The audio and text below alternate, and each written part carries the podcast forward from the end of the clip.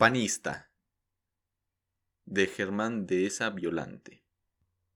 Así me gritó un esforzado y anónimo caballero.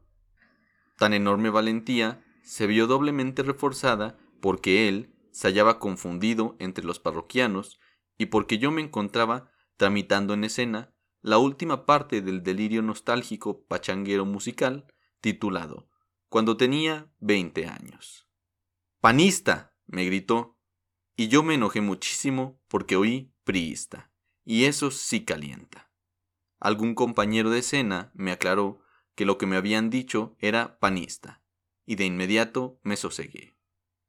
Por supuesto que no soy panista, y que tengo muchas diferencias con el partido blanquiazul, pero de aquí a pensar que el ser llamado panista pueda constituir un insulto, hay un largo trecho que no pienso recorrer me lo impedirían el ejemplar recuerdo que conservo de Adolfo Kristliev y el afectuoso respeto que tengo por Carlos Castillo Peraza.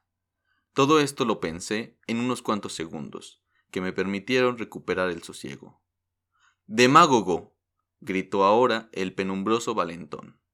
Mi bilis, que ya iba de regreso a sus naturales quicios, volvió a entrar en ebullición, y muy de acuerdo con el espectáculo, recuperé mis veinte años cabales. Te espero a la salida, le dije al anónimo adjetivador. Ustedes que ya me conocieron de edad avanzada, no tienen por qué saber lo mucho que me gustaba liarme a golpes con cualquiera que quisiera agarrarme de su menso.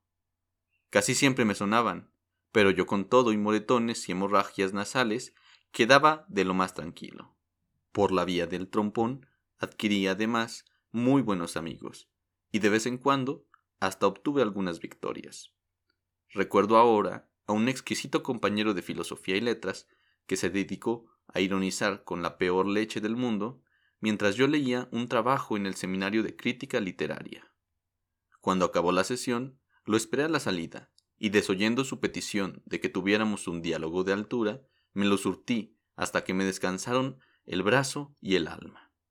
Todavía el día anterior a mi primer matrimonio, me aventé una sopa con un taxista que se me cerró de la manera más pelada.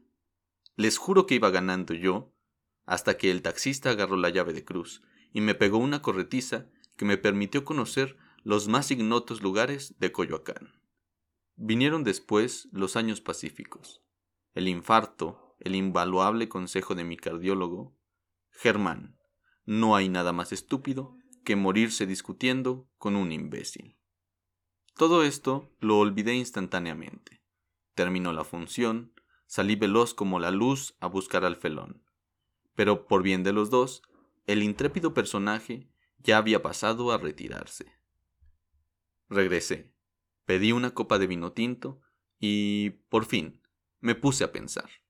Yo no soy político, no estoy particularmente interesado en ser conductor de masas y lejos de querer decirle a la gente lo que quiere oír, me importa mucho más comunicarle la enorme responsabilidad que tenemos todos aquellos que, aun sin militar en ningún partido, hemos sido cómplices pasivos de la infinita depredación e indignidad que se han enseñoreado en este país.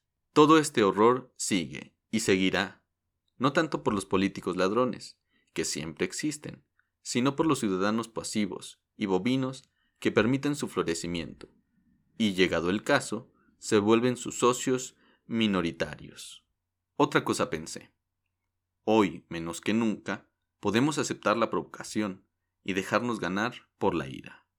Todo enojo enmascara una inseguridad o una derrota del raciocinio.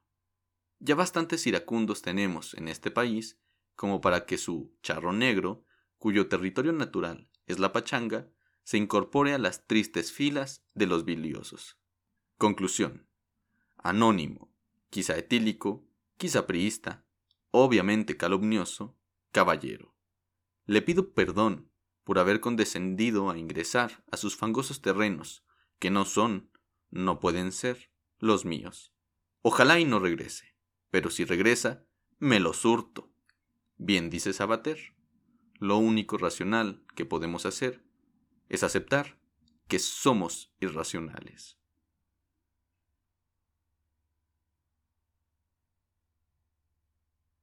Febrero 6, 1997.